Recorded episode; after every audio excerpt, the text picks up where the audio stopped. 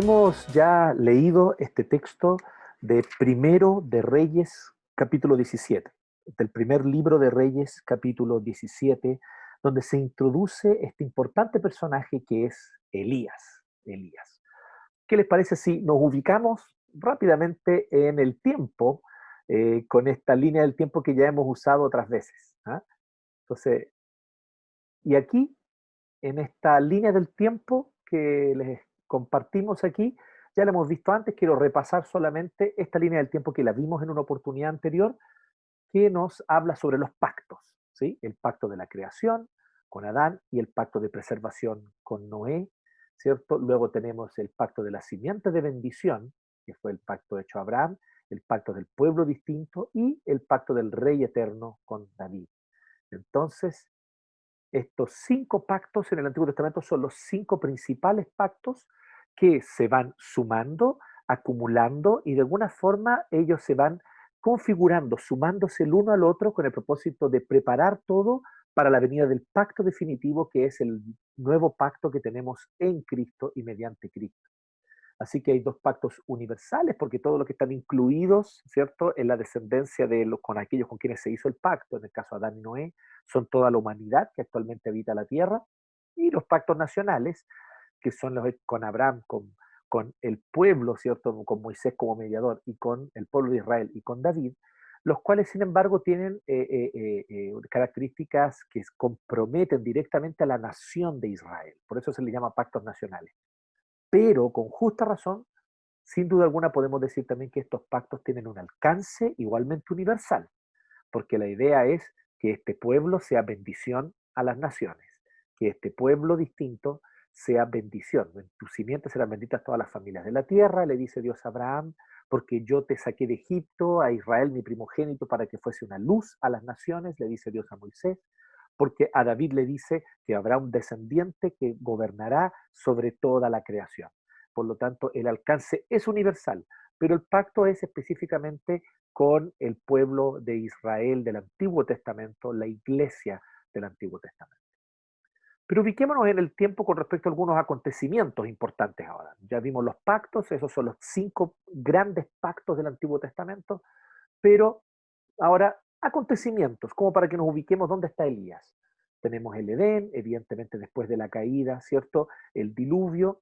Luego de esto nosotros tenemos un buen tiempo después que Dios llama a Abraham para formar con él una nación tenemos a Moisés y el Éxodo, ¿cierto? Más de 400 años pasó el pueblo de, Israel en Egipto como esclavos.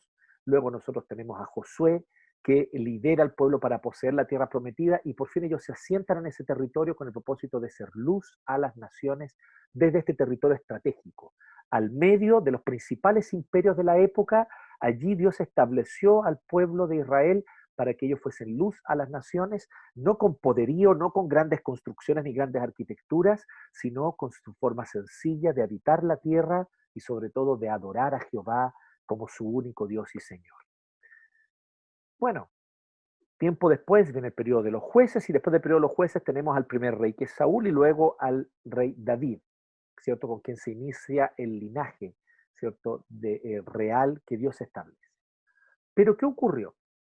el hijo de David, llamado Salomón, fue muy próspero y guió a la nación de Israel un periodo de prosperidad muy importante, pero a costa también de un gran peso y gran carga de trabajo para el pueblo en general.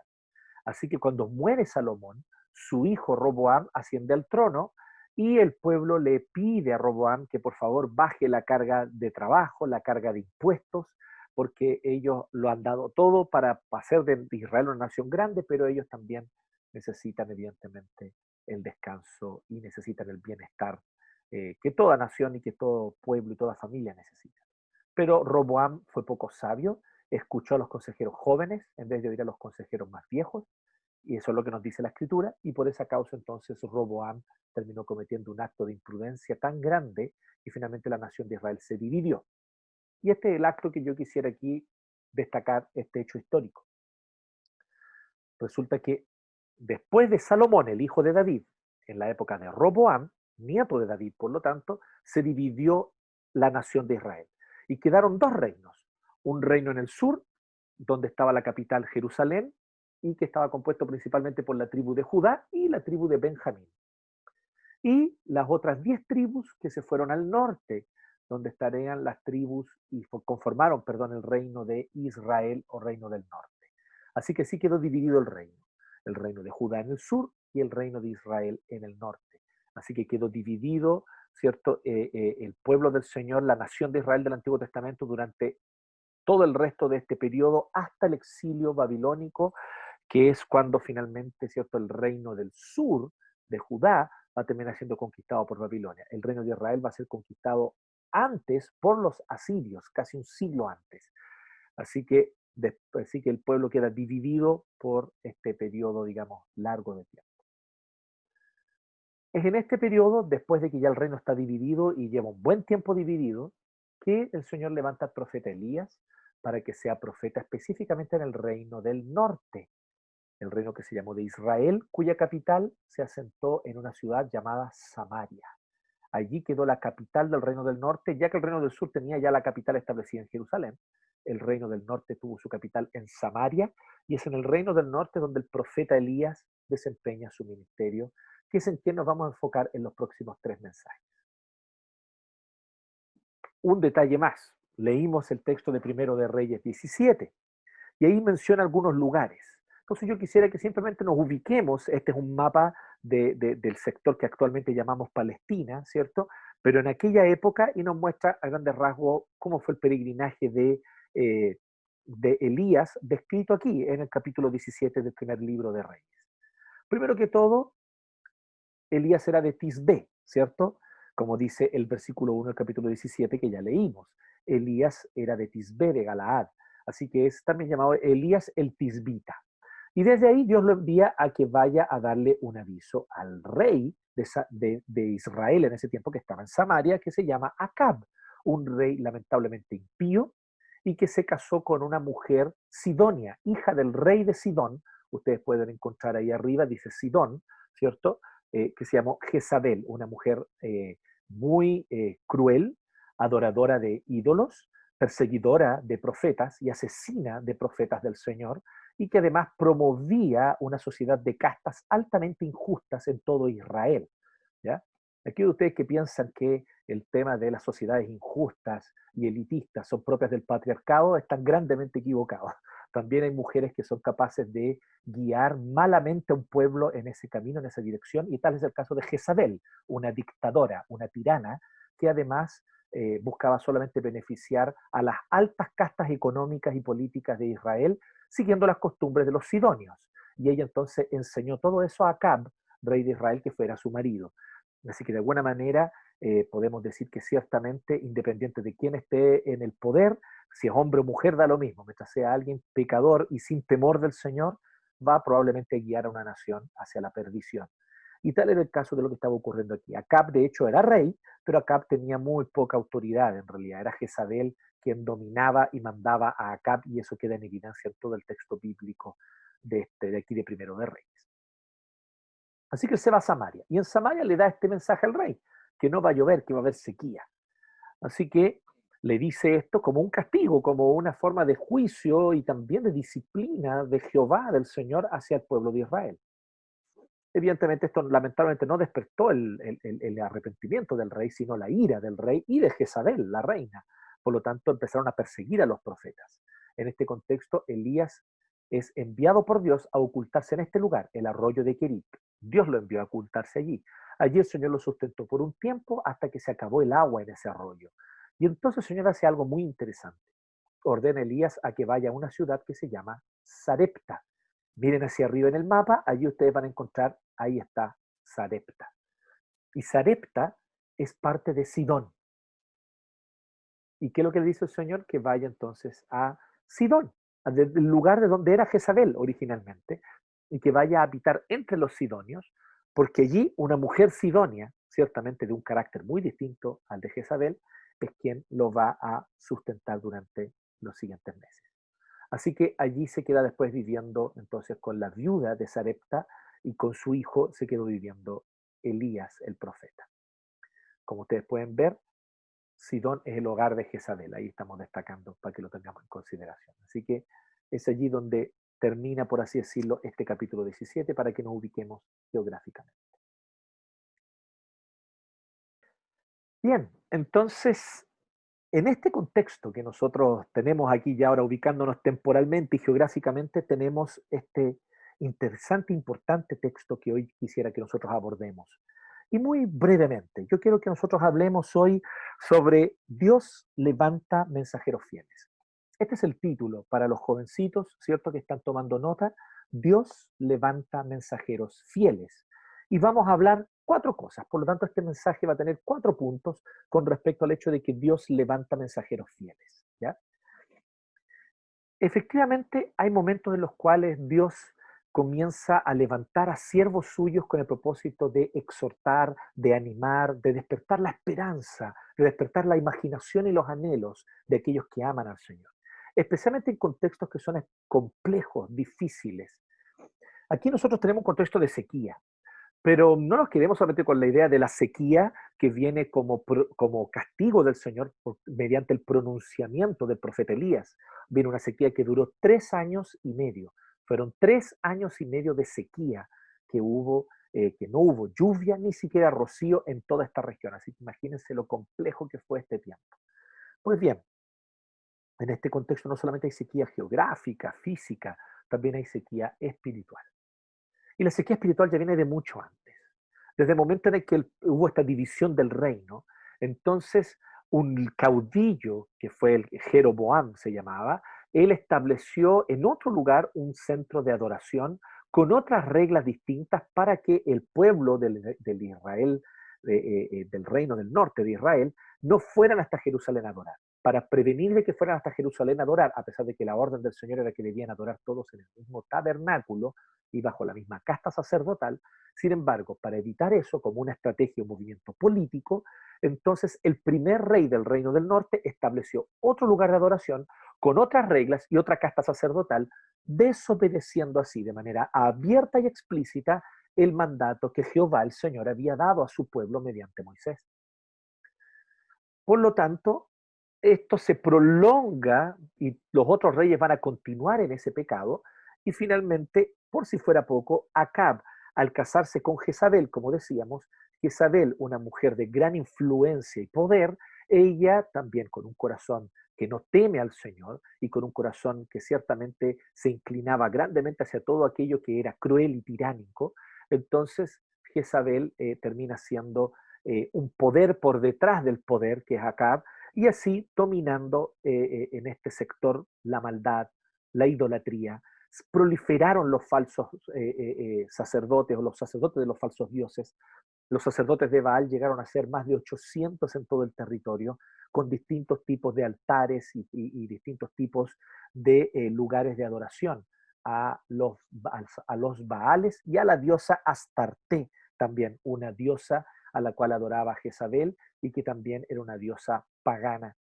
Por lo tanto, en todo este contexto, el pueblo del Señor, llamado a hacer luz a las naciones, ahora está inundado en la idolatría, en la impiedad y en la desobediencia al Señor, porque sus reyes lo han guiado hacia allá de alguna manera. Así que hay un periodo de sequía espiritual. En tiempos de sequía espiritual, sin embargo, Dios levanta mensajeros fieles. Y tal es el caso aquí. Dios levanta mensajeros fieles. Así que aquí nosotros tenemos a Elías. Elías es, por así decirlo, el paradigma del profeta. Y en dos sentidos hay que entender la palabra profeta. Y yo quiero que usted tome nota de esto porque esto es muy importante. Podemos hablar de profeta en un sentido lato o amplio del término. El sentido lato o amplio del término es que es profeta todo aquel que habla de parte del Señor, que tiene autoridad para hablar de parte del Señor, enseñar de parte del Señor, incluso predicar de parte del Señor, como lo estoy haciendo yo aquí, siempre y cuando sea una predicación, una enseñanza, una exhortación que se fundamenta en los preceptos de la escritura, en los preceptos de lo que Dios reveló, de su palabra, de su Torá, de su ley, etc. Así que hay un cierto sentido en el cual eh, la función profética, o, por así decirlo, el, el deber profético, nos incluye a todos nosotros como iglesia, a todos nosotros como cuerpo de Cristo, pues tenemos el deber de anunciar las virtudes de aquel que nos llamó de las tinieblas a su luz admirable. Por lo tanto, nosotros tenemos una, una función profética que como cuerpo de Cristo cumplimos por el hecho de ser quienes enseñamos, predicamos y anunciamos la palabra del Señor. Y esto debe ser hecho en un contexto evidentemente de fidelidad al Señor, de integridad y de servicio a Él. Pero existe un sentido estricto, ya no tan amplio de la palabra profeta, sino un segundo sentido más estricto, y es cuando nos referimos al oficio de profeta. El oficio de profeta fue un oficio muy importante y muy necesario en el tiempo que se estaba componiendo la escritura. Mientras se componía la escritura, el Antiguo Testamento en este caso, que tardó varios siglos, desde el 1500 a.C., con Moisés escribiendo la Torá, hasta aproximadamente el 400 antes de Cristo, que es cuando escriben los últimos profetas, Zacarías y Malaquías, ¿cierto? Eh, durante todo ese periodo eh, eh, se levantaban profetas para mediante ellos el Señor traer la palabra al Señor, ya que no estaba aún escrita, ¿cierto? estaba escrito completo el Antiguo Testamento. Luego nosotros tenemos un periodo después de la venida de Jesucristo como Señor y Mesías y del envío de los apóstoles a predicar el Evangelio, en el cual mediante el oficio de los apóstoles y el oficio de los profetas que estaban juntos y trabajaban en conjunto, estos dos oficios, mediante ellos Dios traía revelación. Mediante los apóstoles Dios estaba escribiendo y registrando la revelación del Nuevo Testamento que iba a quedar para nosotros. Mediante los profetas, sin embargo, Dios levantaba instrumentos de Dios locales, en iglesia y comunidades locales, para anunciar la palabra del Señor, mientras el Nuevo Testamento todavía no estaba completo y no estaba escrito. Hoy nosotros tenemos el Nuevo Testamento. En aquel tiempo ellos tenían a los profetas. ¿Y qué hablaban los profetas? Hablaban fundamental esencialmente lo que usted y yo tenemos en el Nuevo Testamento escrito. Pero como no estaba todavía escrito, entonces Dios levantaba profetas en las comunidades locales para que hablasen. Así que tenemos el oficio profético en el Antiguo y el oficio profético en el Nuevo. Es una manera estricta de usar la palabra profeta como oficio profético. Así que Elías es de alguna manera un profeta en el sentido estricto del término. Él cumple el oficio de profeta. Pero también en el sentido lato o amplio, es para nosotros un ejemplo de cómo nosotros debemos ser mensajeros fieles del Señor. Y por eso hoy hablamos sobre esto, que Dios levanta mensajeros fieles. Hay tiempos de oscuridad, de confusión, de sequía, de sequedad espiritual. ¿No son los tiempos que acaso estamos viviendo ahora último? Hace falta la disciplina y, eso de reunirnos, de tener un horario, de juntarnos y estar en un lugar y congregarnos y sentir el calor unos de otros y poder tomarnos de la mano, ¿cierto? Y abrazarnos. Sentimos más falta que nunca. Sentimos que empezamos a descuidar el día del Señor justamente porque no estamos con, este, con, este, con estos hábitos que teníamos incorporados por largo tiempo y tal vez un tiempo de sequedad espiritual. Pero también hay una gran confusión y una gran polarización política en nuestro país. Yo estoy plenamente convencido que todos queremos, sin duda alguna, el bien común de nuestra nación, que todo cristiano que está involucrado en estos debates y en estos asuntos actuales, todos queremos sinceramente, no ningunees a tu hermano porque él no tiene la opción que tú tienes. ¿sí? Él no es eh, eh, un, simplemente un hijo de la dictadura o un elitista cruel y malvado que quiere mantener un sistema político económico que oprime a los pobres por el hecho de estar a favor del rechazo. Él tampoco es, tu hermano tampoco es un marxista, destructor de la familia y abortero y enemigo de los valores familiares por estar a favor de la prueba. Ese tipo de etiquetas dividen y causan profundo daño en el contexto del cuerpo de Cristo. No, hermano. Todo creyente del cuerpo de Cristo, a favor de la prueba o a favor del rechazo, está interesado en el bien común, en el avance del reino y en que el reino de Cristo se siga extendiendo. La estrategia específica de cómo eso se traduce en la política nacional y contingente, cada uno tendrá opiniones y, valores y, y visiones distintas que son válidas siempre y cuando estén dentro del marco de la palabra de Dios. Y eso debemos nosotros aprender a respetarlo. Pero hemos perdido ese respeto últimamente hemos visto que en muchas comunidades, en las redes sociales especialmente, se ha perdido ese respeto.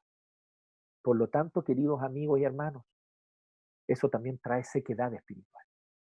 No son tiempos donde necesitamos Elías, no son tiempos donde necesitamos a varones y mujeres que se levanten para hablar conforme a la palabra del Señor, para enseñar conforme a la palabra del Señor, para exhortar conforme a los parámetros bíblicos y escriturales que son bálsamo para el corazón del creyente. No, amigo. Si tú eres creyente, ciertamente Tu corazón se deleita en la palabra y los principios de la palabra. Por lo tanto, es una señal de quien ha nacido de nuevo. Por lo tanto, ciertamente que la exhortación conforme a la palabra se necesita. Y Dios, gracias a su misericordia, levanta mensajeros fieles. En el sentido tal vez lato, amplio de la palabra profeta, Dios levanta profetas, en el sentido amplio de la palabra. Dios aún levanta profetas, mensajeros fieles, que prediquen su palabra. Entonces, ¿cuáles son las características de estos mensajeros fieles que Dios levanta? Cuatro características, como decía los jovencitos, son cuatro puntos, cuatro características que rápidamente las quisiera exponer. La primera de ellas es que ellos hablan lo que Dios les dice, es la palabra de Dios la que ellos hablan. Por lo tanto, lo puede escribir de esta manera. La primera característica es que Dios les da la palabra. Dios les entrega la palabra. Ellos no hablan opiniones personales basadas en su entendimiento y razonamiento, inclinaciones, presuposiciones y prejuicios. No, ellos hablan desde la palabra. Ellos han querido informarse con la palabra del Señor, han buscado que la palabra moldee su entendimiento.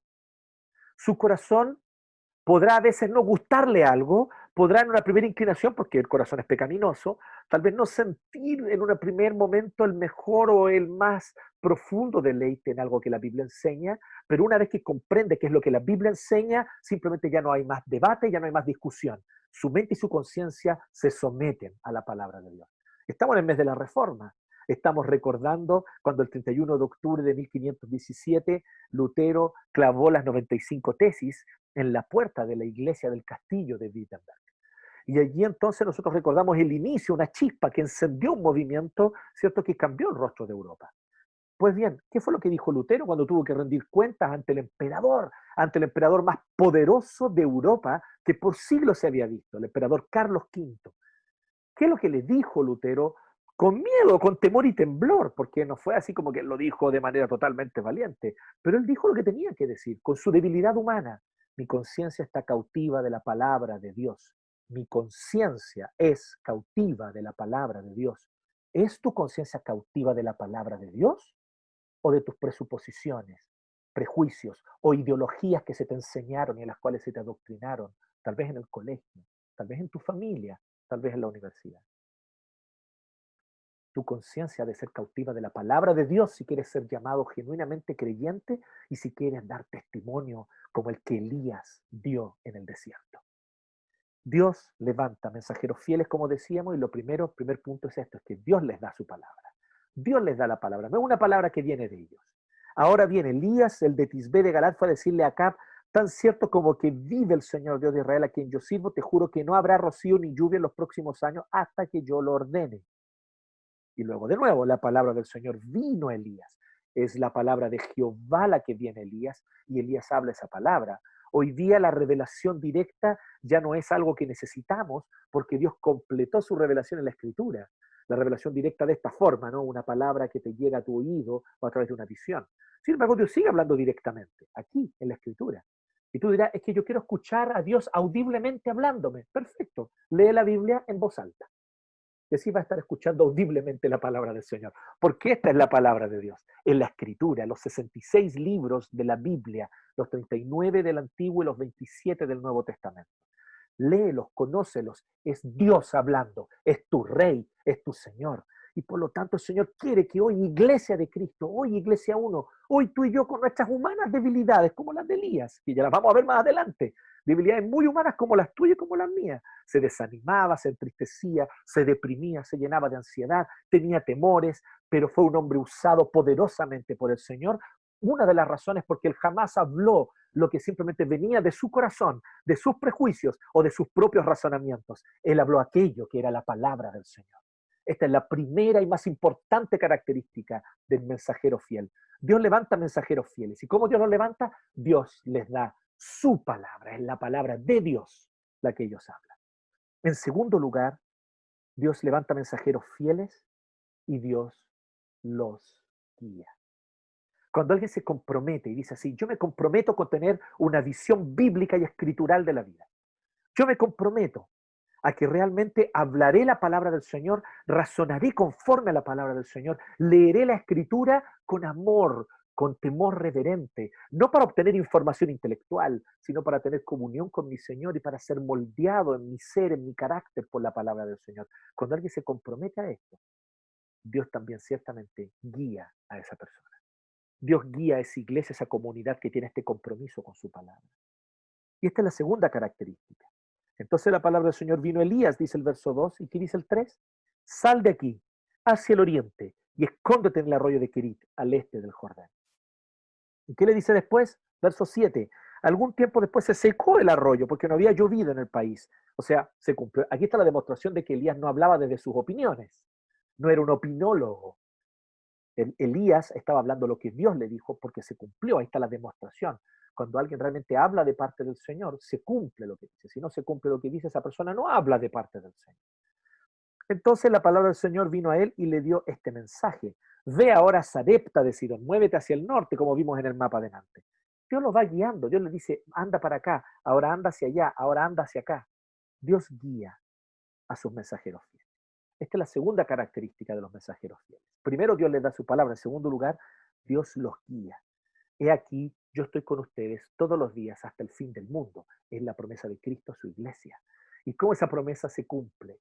El Señor va guiándonos a empezar nuevas comunidades, a plantar iglesias. El Señor abre puertas donde el Evangelio es predicado y entonces hay conversiones. A veces son conversiones masivas, otras veces se convierten en unas poquitas personas, pero esas poquitas que se convierten cambian su vida y le entregan su vida verdaderamente a Cristo y son como una chispa que empieza a encender un incendio poco a poco de la palabra del Señor y del Evangelio de Cristo.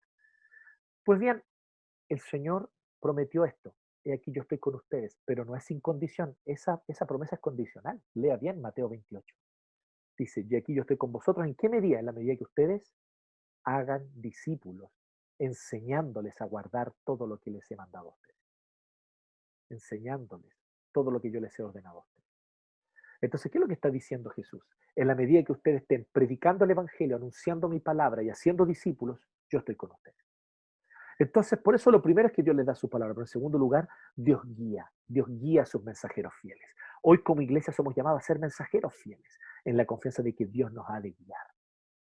En tercer lugar, Dios lo sustenta. La tercera característica de un mensajero fiel es que es sustentado por Dios. Aquí vemos a Elías claramente sustentado por Dios. ¿Qué ocurre con Elías? le dice, anda a un arroyo, un lugar muy secreto, allí nadie conoce y allí tú te vas a establecer y yo te voy a dar alimento. Y Dios lo sustenta mediante la creación, fíjense. ¿No les parece hermoso esto? Hay un arroyo, en ese arroyo había agua, pero además los cuervos le llevaban pan y carne. Es muy interesante porque hay gente que no conoce los cuervos. Yo mismo soy un citadino, yo no conocía de los cuervos o no conozco personalmente mucho acerca de ellos, pero personas de campo me han hablado acerca de los cuervos y he conocido algunas cosas importantes y hace poco estuve viendo un interesante reportaje al respecto de los cuervos, ¿ya? Ahí después voy a buscar el link y si quieren se los comparto. Pero un interesante reportaje acerca de los cuervos. Los que conocen los cuervos y están en contexto campestre saben muy bien que lo que está diciendo aquí no es nada absurdo. Los cuervos son probablemente de los animales más inteligentes en el reino animal en general. Y entre las aves, sin duda alguna, ha de ser la ave o el ave más inteligente como especie, los cuervos. Eh, hay personas que dicen que los cuervos son sus amigos y que por lo tanto conviene darles comida. En el campo, generalmente mucha gente le da alimento a los cuervos y los cuida, porque de esta manera también los cuervos a cambio les avisan, les avisan de peligros, avisan cuando viene una tormenta, avisan cuando hay un incendio a lo lejos y que se acerca, es tremendo cómo los cuervos avisan. Eh, hay historias de cuervos que van y golpean con su pico la ventana para avisar de algún peligro que viene a aquel granjero que le da alimento. Es tremendo. O sea, aquí, no, aquí es algo perfectamente posible. El tema es quién le dio la orden a este cuervo o a estos cuervos. Fue el Señor. Y los cuervos son muy astutos, ¿no? De algún lugar sacaban la carne. Tal vez alguien les daba, oye, estos cuervitos, qué lindo, démosle carnecita, ¿cierto? démosle pancito, y le daban ahí, los cuervitos agarraban en su pico carnecita, pancito, y se iban. Y esta gente quizás de qué lugar decían, qué lindo los cuervos, sin saber que esos cuervos viajaban y volaban hasta el arroyo de Kerit y se lo daban a Elías. Qué tremendo, qué, tremendo el cuidado del Señor, la provisión de. ¿No es así como el Señor te ha cuidado en este tiempo? ¿No ha puesto Señor delante tuyo a personas, a circunstancias que tú no esperabas, a través de las cuales te llegó una provisión inesperada? ¿No es así como el Señor te sustentó, te ha dado alimento? No es así como tal vez tú que perdiste el trabajo, te viste de repente abrumado, pero el Señor te dio alivio y sustento. Así es como el Señor nos sustenta. Pero no solo eso, Dios lo sustenta también mediante amigos improbables, ¿no? Los primeros amigos son los cuervos, pero también Dios sustenta a sus mensajeros fieles mediante amistades improbables. ¿Y qué amistad era esta? La viuda de Sarepta. Es maravillosa esta historia de la amistad de Elías con la viuda de Sarepta.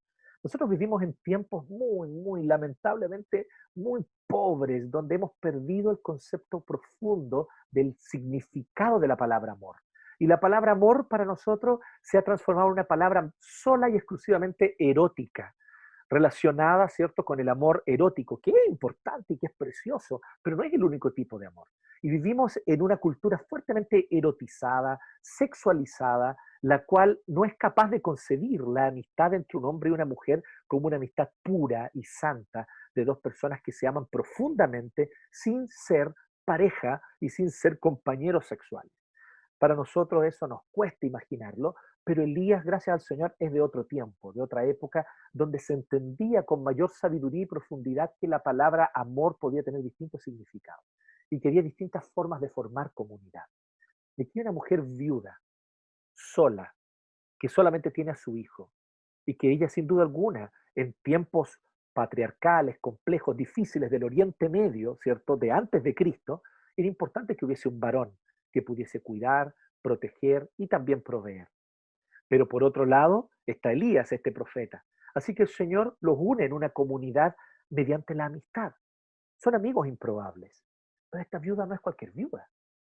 Esta viuda es Sidonia. Igual que la cruel reina Jezabel. Igual que la tirana Jezabel. La asesina de profetas. Pero esta es la viuda que sustenta a los profetas. Esta es la viuda que le da a los profetas alimento, porque entiende que ellos son mensajeros del Señor. ¿No estará el Señor tal vez trabajando en los prejuicios de Elías? ¿No estará el Señor también queriendo trabajar en tus prejuicios? Nada bueno puede venir de esa gente del apruebo. Son todos unos destructores de iglesias que queman, incendian templos y que destruyen los kioscos. Y... ¿Es realmente así? Tú sabes que no es así. Pero a veces los prejuicios están allí. Nada bueno puede venir del rechazo. Son todos unos conservadores recalcitrantes que lo único que les interesa es apoyar a las élites que han tenido el poder económico por años en nuestro país y oprimen a los más pobres. ¿De verdad es eso lo que está por detrás de los que están con el rechazo? ¿De dónde has tenido amigos? Y al reunirte en esta comunidad que se llama Iglesia 1, ¿cómo son tus amigos? ¿Con quiénes te has hecho amigos? ¿No es cierto que son amigos improbables? Donald Carson, un gran teólogo, decía, que la iglesia está compuesta de enemigos naturales. que fuera de la iglesia y sin la fe en Cristo serían enemigos, pero que aquí por causa de la fe en Cristo y la unión del Espíritu Santo somos hermanos, más que amigos, hermanos, como ocurrió con Elías y la viuda de Sarepta y su hijo. Terminaron siendo hermanos, porque vemos después a la viuda y la fe de ella y la fe de la viuda. Sí, una fe incipiente, una fe que duda, una fe que cuestiona todavía, pero que finalmente se va fortaleciendo con el tiempo. Pues bien, el Señor le pone a esta amiga improbable en el camino, una viuda. Y lo otro, el Señor le dice a Elías, no te preocupes, Elías, yo te sustento. Y Dios lo sustenta. ¿No sería lo más lógico haberlo enviado a una familia rica? Si lo hubiese enviado a una mujer viuda, una viuda por último que hubiese sido comerciante, vendedora de telas, que no sé si en este tiempo ya existían, pero sabemos que en el siglo I por lo menos ya existían mujeres que eran muy ricas porque tenían negocios, o tal vez a una familia que tuviese recursos. Mira, esa familia vive en una importante mansión, ellos tienen un palacio, o ellos tienen una casa, ellos tienen un campo, ellos tienen esclavos, allí tú vas a ser sustentado, Elías. Tiene sentido, ¿no? Pero de repente el Señor dice, Elías, yo te voy a sustentar.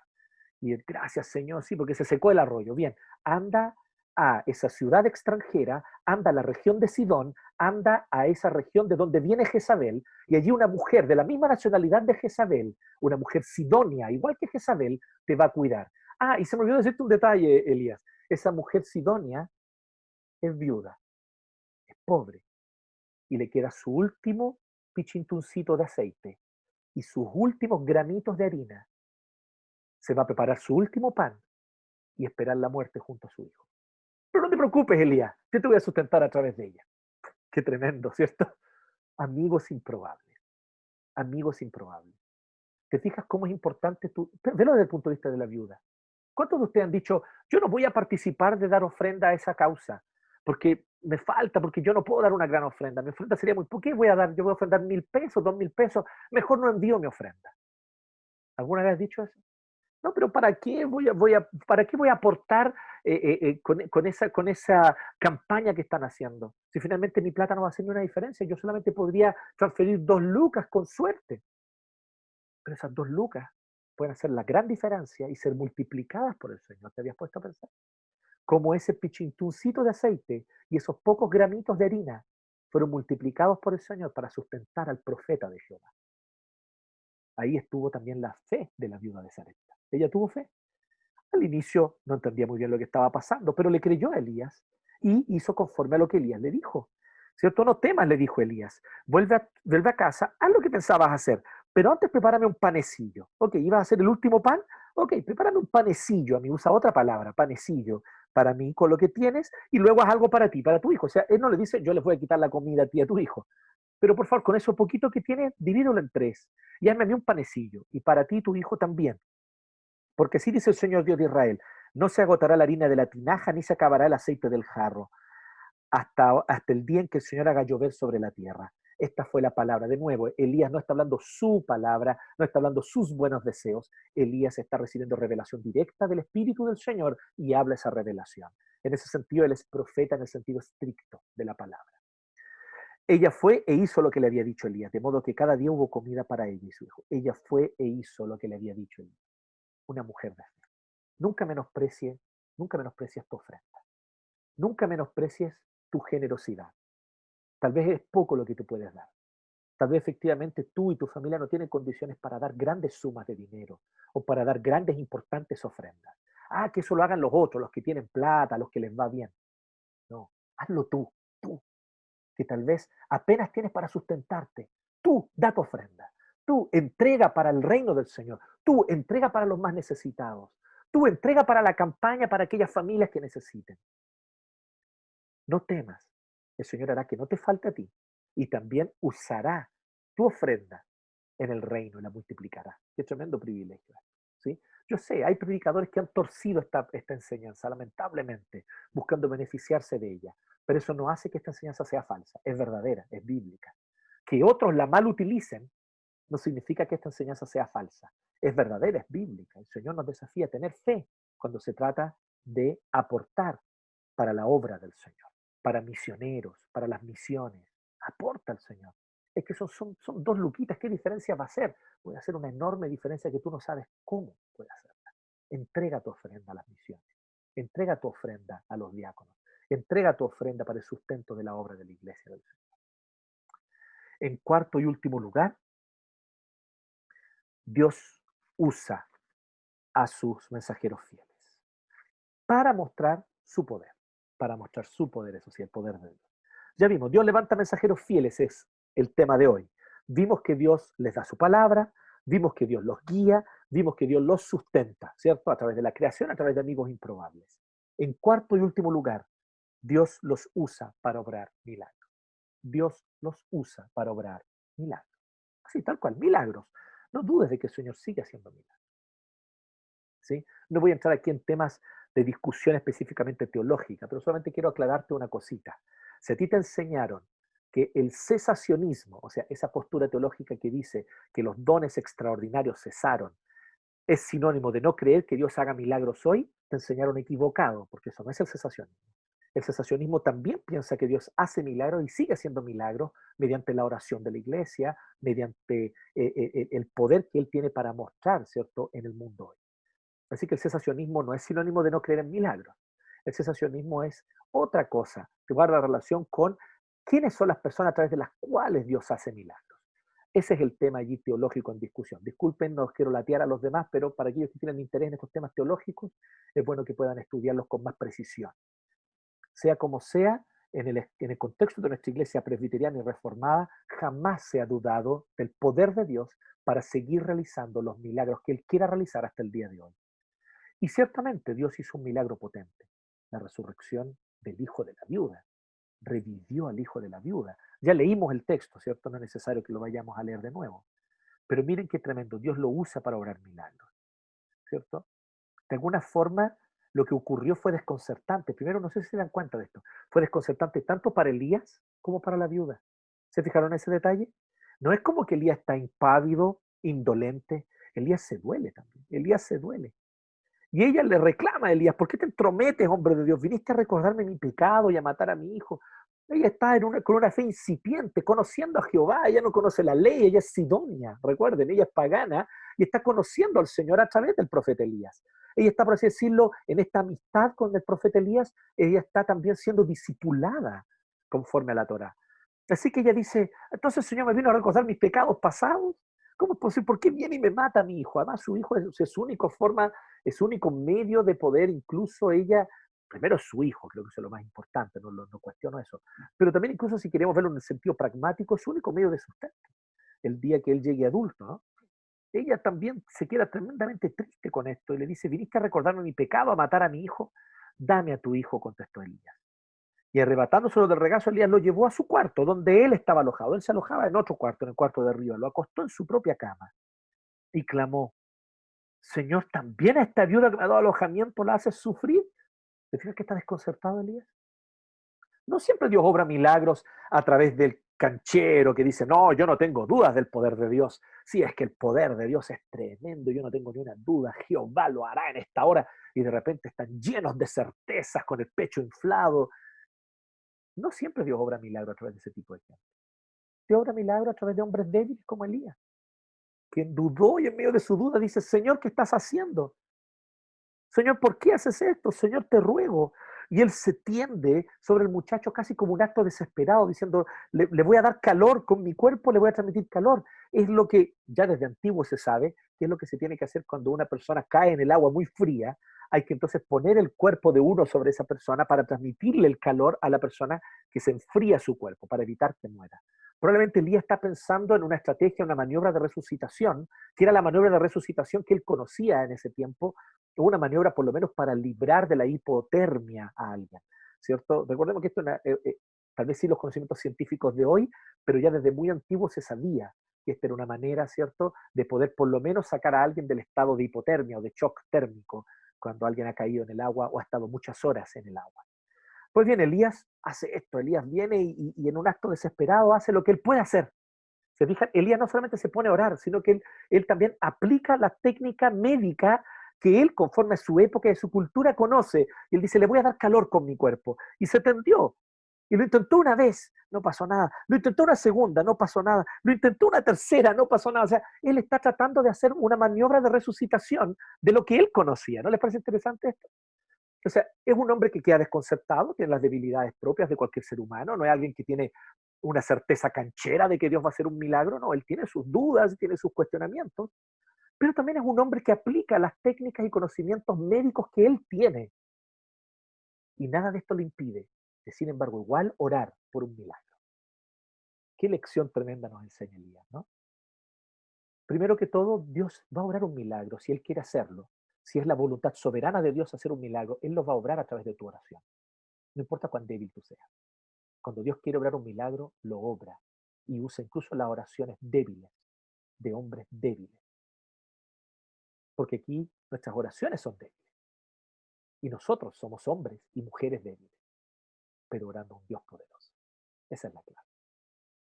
Pero en segundo lugar, el hecho de que tú y yo creamos que Dios es capaz de hacer milagros, y yo lo creo 100% que el Señor puede realizar grandes y poderosos y sorprendentes milagros, aún hoy mismo, en tu vida, en mi vida, hoy en el mundo. Yo no tengo ni un ápice de duda de eso. Sin embargo, no dejo de seguir las indicaciones que médicamente y racionalmente, según las capacidades que Dios nos dio, se pueden hacer. Y por lo tanto, si hay que ir a quimioterapia, anda quimioterapia. Si hay que ir a radioterapia, anda radioterapia si hay que ir y tal vez las recomendaciones que entonces pueda haber un psiquiatra que te pueda acompañar, que te pueda diagnosticar, y tal vez eso va a ir acompañado de medicamentos, pues dale, nada de eso niega el hecho de que sin embargo Dios sigue obrando milagros. Así que Elías aplicó la técnica médica que él sabía, transmitir calor con su cuerpo al calor del niño. Sin embargo, a la tercera vez todavía no pasaba nada, pero ¿qué ocurrió? El Señor oyó el clamor de Elías y el muchacho volvió a la vida. Elías tomó al muchacho y lo llevó a la planta baja. Tu hijo vive, aquí lo tienes, le dice. ¿Y cuál es la reacción de la mujer? Ahora sé que eres un hombre de Dios. Glorifica a Dios, glorifica al Señor. Esta es la característica de un verdadero milagro, que glorifica al Señor. Por lo tanto, queridos amigos, Dios levanta mensajeros fieles. ¿Y cómo lo hace? Dios les da su palabra. En segundo lugar, Dios los guía. En tercer lugar, Dios los sustenta. Y en cuarto lugar, Dios los usa para obrar milagros. Así Dios también usa a la iglesia de hoy para obrar milagros. El más maravilloso de todos, cuando un corazón muerto en delitos y pecados tiene nueva vida, cree en Cristo y se entrega por completo a Él. Pero no solo eso, Dios sigue obrando milagros cuando tú y yo oramos, por enfermos que necesitan sanidad, por aquellos que están pasando por periodos complejos y difíciles, emocionalmente, psicológicamente. Oremos por ellos, el Señor obrará milagros en sus vidas. Oremos por nuestro país, que en este actual ambiente de polarización necesita un milagro. Que el Señor haga un milagro en nuestro país, sanando corazones, guiando al arrepentimiento a los poderosos, para que ellos entiendan que el Señor les ha dado más, porque es la voluntad soberana de Dios darle más a algunos y no darle tanto a otros. Es voluntad soberana de Dios. La Biblia es clara sobre eso. Pero a los que les da más es porque son más responsables y han de rendir cuentas de manera más severa ante el Señor. Que ellos puedan entender esto y también, por lo tanto, sus corazones ser movidos a la misericordia, a la compasión y a la justicia. Hay tantos milagros por los cuales tenemos que orar. Tenemos que orar por aquellos corazones que están cautivos de la ira, de la rabia, del resentimiento y que abrazan ideologías anticristianas porque creen que quemar un templo es una forma de hacer justicia, por absurdo que esto pueda parecer. Sin embargo, la verdad es que estos corazones profundamente resentidos necesitan un arrepentimiento, un milagro del Señor. Oremos por esos corazones. Oremos para que el Señor los convierta, para que vean que la esperanza no está en una ideología centrada en el hombre. Todo lo que se centra en el hombre solo trae más oscuridad y, no trae redención. Sin embargo, aquello que se centra en Dios es la única alternativa de verdadera redención. Milagros, hay milagros que Dios quiere obrar hoy. Como iglesia, oremos por esos milagros. Trabajemos por esos milagros como Elías que se recostó tres veces sobre el niño para transmitirle su calor. Pero también oremos, sobre todo oremos. El Señor ciertamente hará milagros en nuestra nación también. Que Dios les bendiga.